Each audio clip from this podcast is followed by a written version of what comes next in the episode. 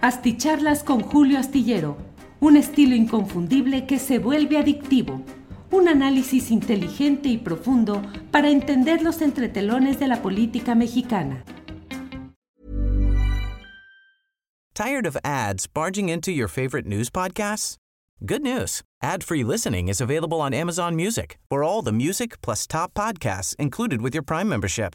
Stay up to date on everything newsworthy by downloading the Amazon Music app for free or go to amazon.com slash news ad free. That's amazon.com slash news ad free to catch up on the latest episodes without the ads. Ryan Reynolds here from Mint Mobile. With the price of just about everything going up during inflation, we thought we'd bring our prices down.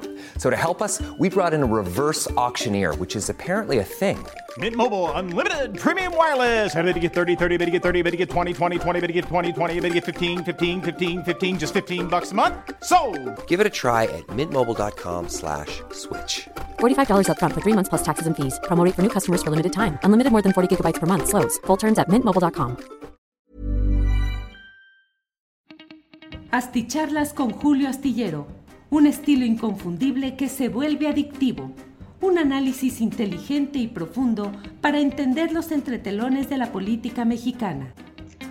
Buenas noches, buenas noches. Hoy es el martes 13 de julio de 2021 y me da mucho gusto tener la oportunidad de compartir con ustedes esta videocharla astillada en la cual, como ustedes saben, pues nos ponemos a analizar algunos de los acontecimientos más relevantes del día, tratando de tener pues el contexto, el panorama general que nos permita juntos ir entendiendo lo que sucede en estos escenarios luego tan alrevesados, complicados, enigmáticos de la política mexicana, donde todos creemos que más o menos le sabemos o le entendemos, pero con mucha frecuencia nuestros vaticinios o nuestros análisis se quedan en el camino, arrollados por la realidad política, que con frecuencia, lo digo aquí mismo, pues nos queda muy distante. Lo que vemos es el juego de sombras de lo que sucede en las habitaciones del poder, cuyos susurros y siluetas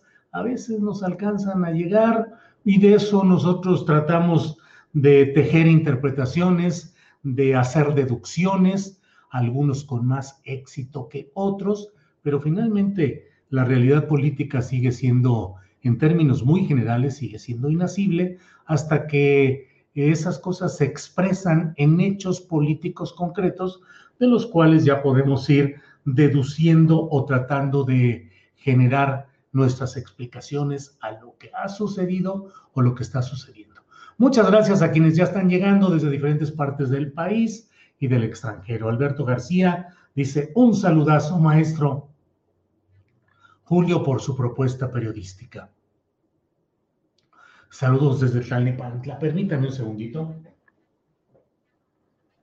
Ya. Saludos desde Tlalnepantla. Nos envía Julieta MP. Eh, Orquídea Ruiz dice, y el reto, don Julio, me quedé esperando su editorial.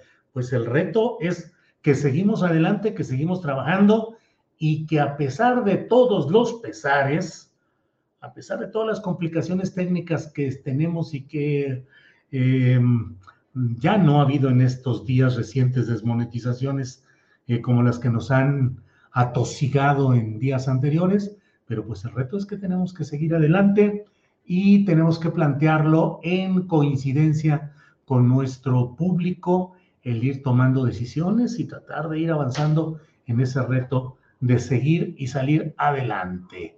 Ese es uh, el reto principal que tenemos en esta ocasión. Déjenme ver aquí, por aquí debo tener el mouse chiquito, que es el que sí tiene pila, porque el otro anda ya descargándose.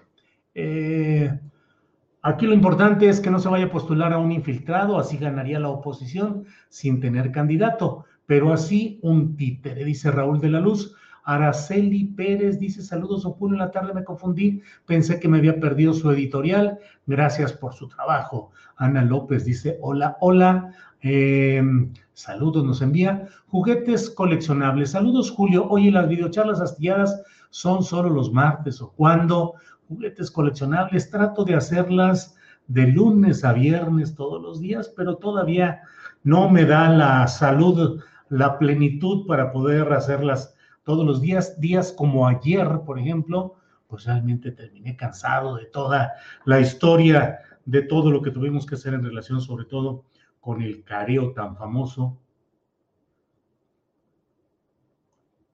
y las respuestas tan, pues tan peculiares del principal personaje de ese careo. Eh, en fin, eh, eh, bueno, vamos por aquí. Alejandro Loa dice, hola, María Noel Viejo Mandel, saludos desde Tequisquiapan. Erika Baños dice, hola Julio, buenas noches. Klaus Bere dice, buenas noches a todos. Bueno, pues siempre procuro, Silvia Benavides, saludos desde Nuevo León, siempre eh, procuro dar lectura a algunos de los, uh, de los primeros en llegar aquí en la lista de saludos. Pues me equivoco a veces porque me voy muy rápido, pero ahí va saliendo y bueno, luego le voy dando el clic a algunos de los mensajes que nos envían. Eh, bueno, hoy es un día con mucha información, pero a mí me parece que lo más relevante de este día ha sido el hecho de que mm, el canciller, el secretario de Relaciones Exteriores del gobierno federal, Marcelo Ebrard Casaubon, em, dio hoy una explicación, digamos, una especie de salida a lo que ya se había publicado y de lo cual le preguntaron en la conferencia mañanera, relacionado con una comida de fin de semana que tuvo con amigos y colaboradores, donde en los discursos, pues fue una especie de destape de Marcelo Ebrard para que eh, busque la candidatura presidencial por Morena a la presidencia de la República en 2024. Eh, una comida con colaboradores y amigos en la cual pues los discursos fueron en ese sentido y el propio eh, Marcelo Ebrard, según las crónicas periodísticas que no desmintió hoy Marcelo Ebrard, habrían sido crónicas en las cuales se se, señalaba que el propio Abrar había dicho, vamos a estar, estamos en la lista, le tomamos la palabra al presidente López Obrador y vamos a buscar, vamos a seguir adelante. Hoy en la conferencia mañanera de prensa, Marcelo Ebrard no dijo que no hubiera sido ese el sentido de la reunión que tuvo con esos amigos y colaboradores, dijo que bueno, que en realidad habían analizado las circunstancias y que los había convocado a seguir trabajando con lealtad, con eficiencia, a no eh, desviarse y no distraerse con otro tipo de cosas, pero bueno, el propio presidente de la República luego dijo que en estos tiempos es válido que se expresen todas las aspiraciones que se tengan en este tipo de, de pues de aspiraciones. Mm, resulta curioso, digo, ya saben ustedes que luego aquí me llegan las uh, mentadas, jitomatazos, pedradas y demás cuando toco estos temas, pero recuerdan ustedes en cuántas ocasiones el propio López Obrador censuró a quienes peleaban por cargos en algunas elecciones municipales o estatales, y él decía que la cuarta, cuarta transformación no se peleaba por cargos, sino por encargos, y que no era correcto en función de una ambición vulgar el andar buscando candidaturas, que lo que había que hacer era trabajo político, bueno, pues ahora, ahora al máximo nivel de las aspiraciones políticas, es decir, la candidatura presidencial, el propio presidente López Obrador alienta que se busquen los cargos, alienta que haya la pelea política, alienta que se expresen pues desde las más vulgares ambiciones hasta las más egregias, si es que las encontráramos en todos estos discursos jaloneos y pataleos y patadas bajo la mesa que ya están caminando. De eso escribo en la columna astillero que puede leer usted este miércoles en la jornada en la que hablo del juego de tapar y destapar, y recuerdo cómo durante el prismo, pues fue todo una, una artesanía exitosa, la de los presidentes de la República en turno, que solían jugar con las aspiraciones de las piezas que iban exhibiendo, ocultando, manejando, hasta que llegaba el momento en el cual, en el ejercicio supremo del poder presidencial mexicano, se designaba por parte del dedo personalísimo del presidente de la República al sucesor, al candidato a la sucesión, que al menos hasta, de eso hablaba hoy en eh, la mesa de periodistas eh, Arnoldo Cuellar, como hasta el caso de eh, Salinas de Gortari, que postuló a Luis Donaldo Colosio para ser candidato presidencial, que fue asesinado en un episodio muy raro, aún no esclarecido, pero bueno, finalmente eh, Salinas de Gortari fue el último de los priistas que pudo imponer a quien quiso como candidato presidencial.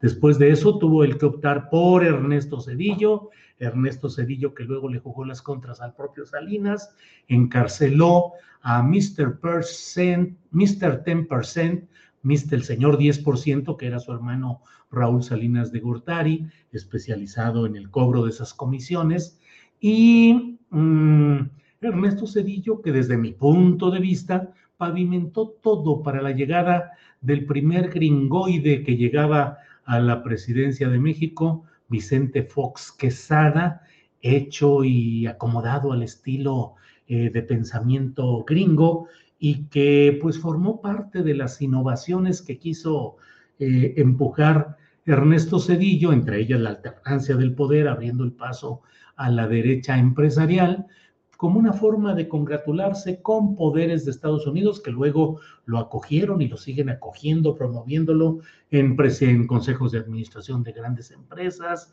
en grandes foros, en fin. Eh, Ernesto Cedillo se ganó el beneplácito de esos poderes que se vieron también complacidos con la llegada de un personaje que luego mostró tal impericia y tal eh, desastre en su ejercicio de gobierno, que tampoco pudo poner a su delfín, que era Santiago Krill, sino que Felipe Calderón, con una comida con amigos y colaboradores que se realizó en un rancho de la zona metropolitana de Guadalajara, auspiciado por el dueño de una compañía lechera, 18 hermanos, 19 hermanos, no me acuerdo cómo se llama la, o sello rojo, no recuerdo el nombre, pero le ofreció una comida y ahí dijeron que el bueno, su candidato y por el cual iban a luchar, era Felipe Calderón. Lo supo Vicente Fox y destituyó a quien era su secretario de energía.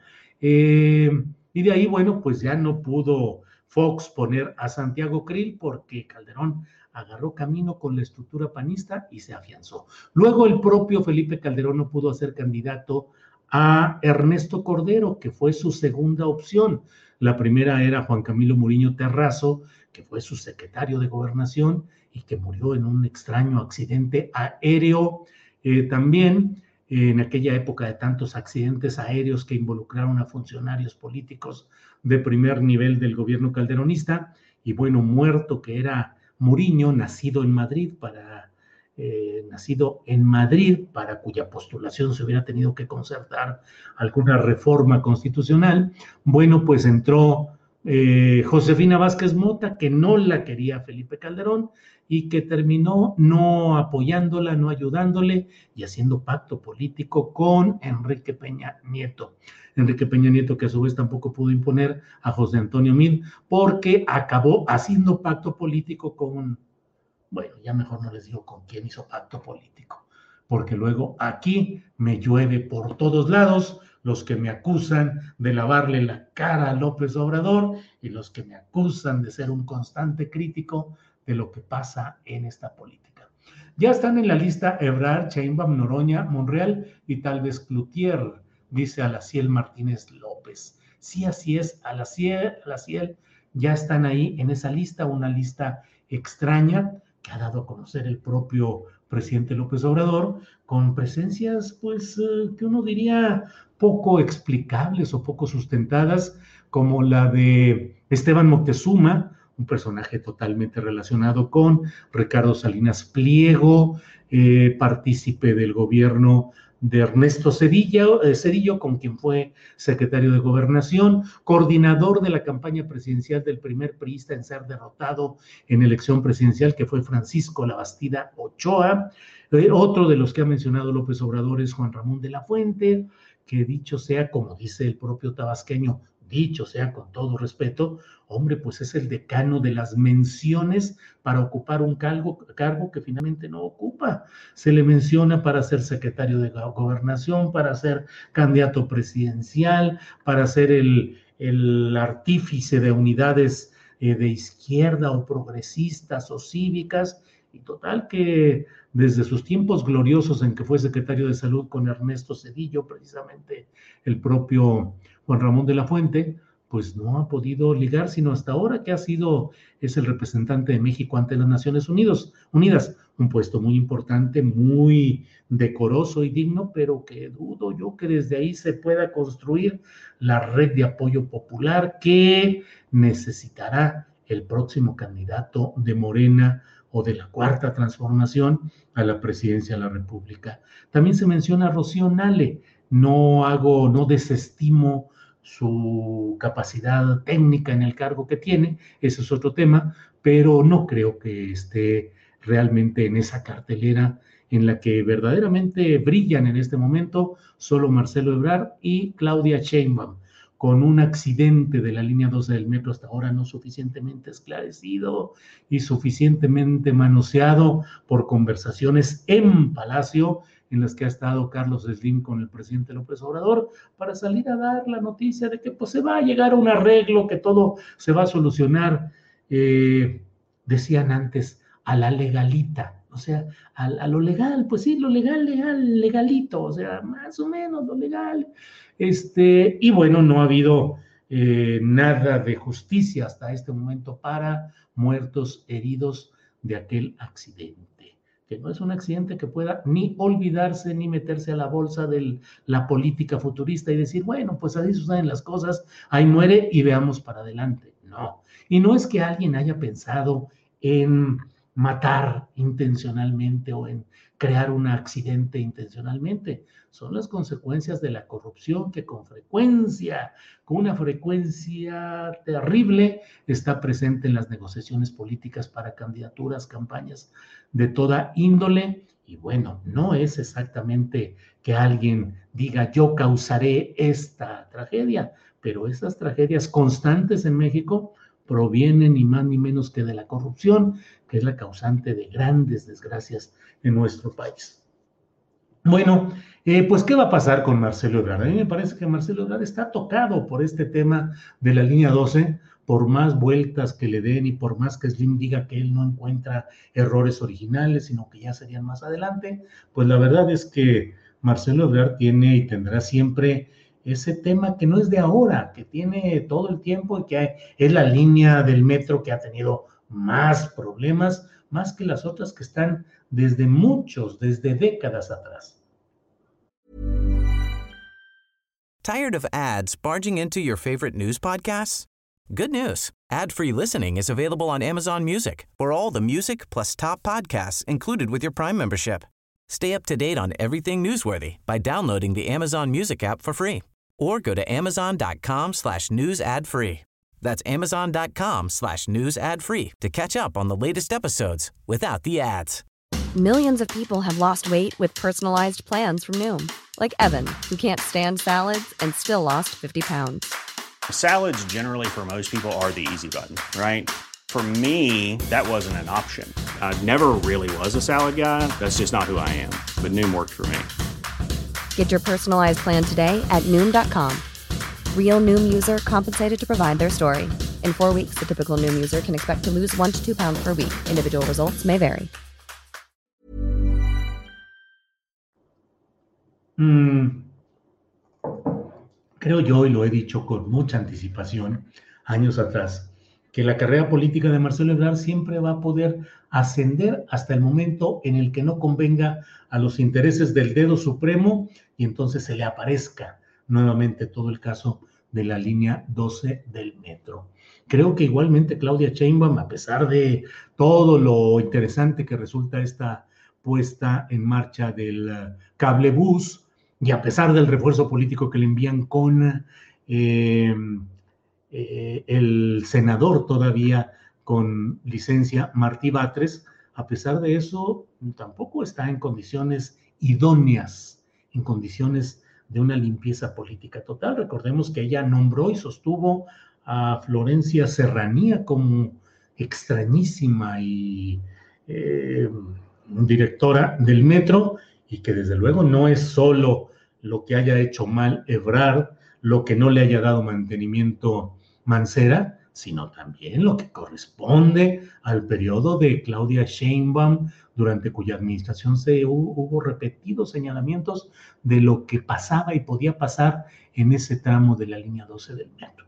Bueno, pues um, recordemos además que finalmente una llegada eventual de Marcelo Ebrard a la candidatura presidencial de Morena y al triunfo electoral, pues sería el triunfo de la corriente política de mantenimiento del sistema remozado y maquillado, que fue la escuela política de Manuel Camacho Solís, ya difunto, que fue compañero de proyecto político y acompañante en el sexenio de Carlos Salinas de Gortari, es decir, es la escuela del salinismo eh, en su vertiente camachista y adaptada a los múltiples vericuetos de la política en los que ha caminado Marcelo Ebrard.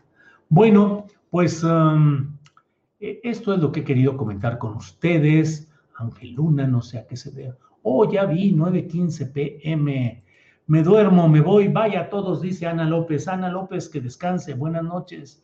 Gracias. Saludos, Julio. Saludos a todos. Esperando atentos, dice Teotzli Olivos. Eh, saludos desde tierras iscalenses. Felicita a mi mamá que ayer fue su cumpleaños, ella también te sigue, la doctora Leticia Álvarez Picón. Saludos a la doctora Leticia Álvarez Picón en su cumpleaños de ayer, eh, mamá de José Rodrigo. Eh, me gustaría escuchar al señor Astillero, sí, referirse al futuro, pero relacionarlo con el presente. El presente es lo único que tenemos en este momento. Saludos y likes, dice Colibrí. Bueno, eh, Raúl B. Master, un gustazo verte en vivo.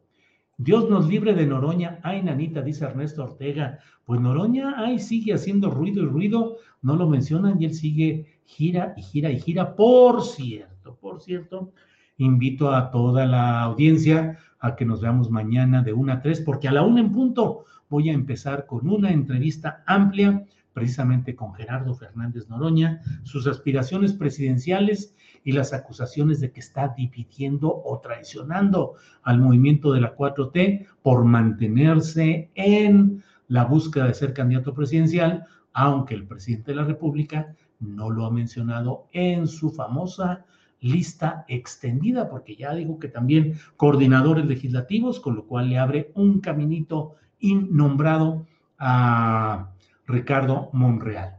Bueno, pues um, muchas gracias por esta oportunidad de platicar con ustedes. Noroña no lo conoce ni en su casa. Julio AMLO no quiere por algo, dice Diego Ramírez. A mí me sorprende cómo en YouTube todo el mundo está entusiasmado con Nieto, que no figura en la real política para la sucesión, dice Diego Hernández. Eh, Julio Mario Delgado está muy ojón para ser palomo, ¿no crees? Dice Julián Falcón, pero pues ahí está mantenido y sostenido desde el único lugar donde pueden mantener y sostener a un presidente de Morena. No es que Morena se esté dando instrucciones o decisiones propias. En la política real, el presidente de la República en turno manda sobre su partido. Digan lo que digan todos los que han dicho. Ernesto Cedillo dijo que él tendría una sana distancia con su partido. Y a Carlos Salinas o a, a cualquiera que le preguntaran, oiga, ¿qué va a decidir esto? No, el partido tomará sus decisiones. Hubo uno que dijo que yo a mi partido mi voto y el pago de mi cuota, nada más. No, no, son palabras. En este momento el mando de Morena está en Palacio Nacional, no hay que darle vueltas. Digo, si queremos eh, aquí aferrarnos a visiones de otra índole, pues bueno, bienvenidas. Pero yo, con la experiencia que tengo de tanto año y con lo que he visto ya en estos años del gobierno del presidente López Obrador, no me queda ninguna duda. Mario Delgado está ahí porque así es la decisión de Palacio Nacional. Y Mario Delgado es el operador, el instrumentador de las alianzas para Marcelo Ebrard. Por cierto, en la comida de, eh, de Marcelo Ebrard fue revelada por un diputado del Partido Verde y hubo mm, gente del Partido Verde presente en esa reunión, porque a fin de cuentas, pues está esa alianza tejida con el Partido Verde. No se olvide que en San Luis Potosí se apoyó al candidato del Partido Verde, eh, Ricardo Gallardo Cardona, para que ganara al de Morena y Mario Delgado tejió todo para debilitar y para hacer que fuera inviable cualquier posibilidad de Morena. Y el propio presidente de la, eh, de la Comisión Permanente del Congreso de la Unión actualmente y presidente de la mesa directiva del Senado, Eduardo Ramírez, hermano del alma, secretario de gobierno con Manuel Velasco Cuello en Chiapas, fue a San Luis a darle el apoyo abiertamente al candidato del Partido Verde y no a la candidata de Morena unos días antes de las elecciones. ¿Ha hecho algo al respecto la Comisión Nacional de Honestidad y Justicia? Nada. ¿Ha hecho algo respecto pues, a las apariciones de Ricardo Monreal con candidatos del Partido Fuerza por México de Pedro Aces? Nada. ¿Ha hecho algo la Comisión Nacional de Honestidad y Justicia para demostrar que castiga ese chapulinismo y esa falta de congruencia con los ideales de la llamada 4T? Nada. Pero en fin, pues uh, ahí están las cosas. Noroña no puede ni con Bernabé Adame. Pues yo tampoco, porque no sé quién sea Bernabé Adame. Mario Delgado se de, de Ebrar, dice Atiagram. Bueno, adiós, dice Julio Ascensión. Bueno, adiós, Julio Ascensión. Monreal es un traidor de la 4T. Hoy estuvo en el programa de Carlos Alasraqui. ¡Sas! Intereses políticos y punto, dice Juno Bit. Don Julio ya vio lo que puso Susana Pimentel en Twitter. Dice Violet Raven. Eh, sí, lo vi. Eh, donde pues ella dice que ella no tuvo ninguna culpa en el montaje en el que ella era productora con el día del montaje de Loret de Mola sobre el caso Casés Vallarta. Pues mire, qué curioso, aquí va a acabar teniendo la culpa, pues el propio Israel Vallarta, ¿qué les parece? Él podría ser el culpable del montaje, porque el conductor, un conductor firme como tiene que ser en Televisa, en Televisa no pasan las cosas que no quieren que pasen.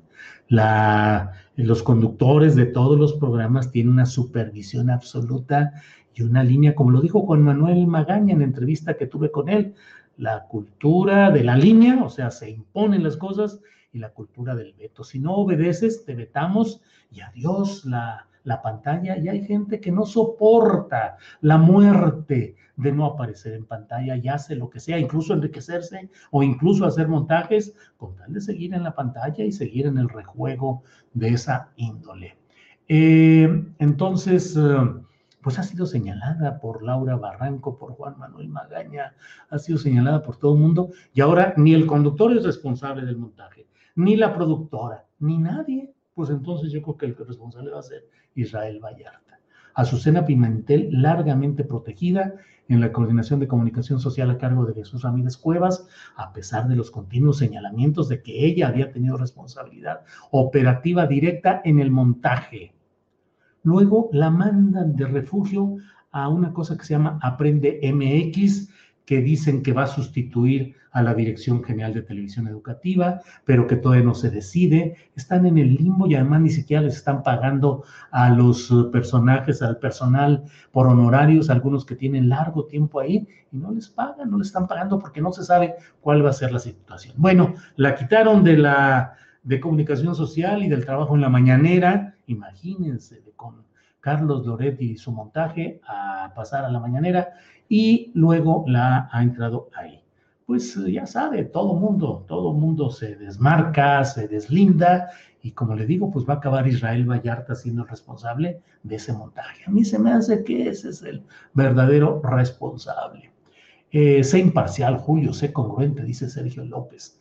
En primer lugar, imparcial es con M, pone usted imparcial. Eh, yo soy eh, la congruencia con mi pensamiento, Sergio, no con el suyo. Yo tengo que ser congruente con lo que yo pienso, no con lo que usted quiera pensar. Y yo expreso aquí mis puntos de vista.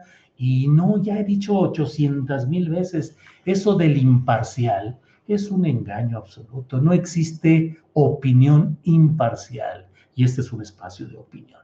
Bueno, muy buena entrevista con Martí Batres, dice Diego Hernández. Bueno, pues hoy platicamos con él. Eh, eh, eh, Fue un tornillo y ya, dice Julio Ascensión. No sé qué sea ese tema. Bueno, pues primero deja en cuenta esa berecua que quieres, juguetes. Es que luego se hacen diálogos aquí, me parece muy bien. En alguna ocasión hubo hasta dos participantes que aquí se conocieron, se enamoraron, se casaron y fui yo el feliz cupido de esa alianza matrimonial. Mr. Yulai, saludos desde Portland, Oregon. Dice especimen es. Muy bien, muchas gracias. Eh, Martí Batres, ¿qué va a hacer con Claudia? Adán Castaneda. Lea mi columna de hoy en la jornada. Hoy está publicada. Se llama eh, Martí, el refuerzo necesario. Bueno, pues muchas gracias a todos. Nos vemos mañana. Mañana va a estar, como le digo, Fernández Noroña en el programa. Va a estar Rubén Luengas. Eh, y vamos a ver si ya la secretaria del Medio Ambiente nos da una entrevista para que nos diga por qué, por qué están diciendo que se respeta la reserva, la zona protegida ecológica de San Luis Potosí, cuando le están cercenando 1.805 hectáreas para que ahí los varones del concreto, como los llama eh, el escritor y académico Juan Carlos Ruiz Guadalajara, los varones del concreto, los empresarios chonchos de allá, los que han hecho enormes fortunas eh, comprándole tierras a comuneros y a campesinos, pagándoles una bicoca para luego hacer grandes desarrollos residenciales de superlujo, pues ahí van a ser el desarrollo inmobiliario Las Cañadas o Cañadas, no sé todavía cuál será el nombre oficial. Eso lo está haciendo la Semarnat. Hoy hubo una foto del gobernador electo, ese es su cargo formal hasta este momento, eh, Ricardo Gallardo Cardona en Palacio Nacional con el presidente López Obrador. Y en el tuit que puso el presidente López Obrador, dijo que hablaron de varias cosas, entre, entre otras, de cumplir, garantizar que se mantenga la zona de reserva ecológica natural protegida en la Sierra de San Miguelito. Yo tuité a riesgo de todo lo que siempre sucede cuando se tuitean estas cosas. Dije, bueno, que no sea un engaño, lo que está haciendo la Semarnat es un engaño. Dice, vamos a garantizar la reserva ecológica, la zona protegida de este tamaño. Ah, pero este pedacito que es el que está yendo hacia la ciudad, el que quieren los desarrolladores inmobiliarios, ese lo dejamos fuera. Son 1.805 hectáreas, ¿qué tanto es? Allí está la cañada del Lobo, que es eh, acuífero, que es uno de los puntos de referencia de San Luis Potosí para su sustentabilidad. No importa, eso no importa. Ahí imagínense qué casas tan fregonas va a haber en esa parte de San Luis Potosí. ¿Cómo se aceitó esa operación? No lo sabemos, pero en San Luis Potosí hay voces que están en proceso de organizarse y oponerse a todo esto que se está maquinando allá. Bueno, pues muchas gracias, nos vemos mañana, buenas noches, gracias. Para que te enteres de las nuevas asticharlas, suscríbete y dale follow en Apple, Spotify, Amazon Music, Google o donde sea que escuches podcast. Te invitamos a visitar nuestra página julioastillero.com. Tired of ads barging into your favorite news podcasts? Good news. Ad-free listening is available on Amazon Music. For all the music plus top podcasts included with your Prime membership. Stay up to date on everything newsworthy by downloading the Amazon Music app for free or go to amazon.com slash news ad free. That's amazon.com slash news ad free to catch up on the latest episodes without the ads. ¿No te encantaría tener 100 dólares extra en tu bolsillo? Haz que un experto bilingüe de TurboTax declare tus impuestos para el 31 de marzo y obtén 100 dólares de vuelta al instante. Porque no importa cuáles hayan sido tus logros del año pasado, TurboTax hace que cuenten. Obtén 100 dólares de vuelta y tus impuestos con 100% de precisión. Solo con Intuit TurboTax. Debes declarar para el 31 de marzo. Crédito solo aplicable al costo de la presentación federal con TurboTax Full Service. Oferta sujeta a cambios o cancelación en cualquier momento. Para que te enteres de las nuevas asticharlas, suscríbete y dale follow en Apple, Spotify, Amazon Music, Google o donde sea que escuches podcast. Te invitamos a visitar nuestra página julioastillero.com.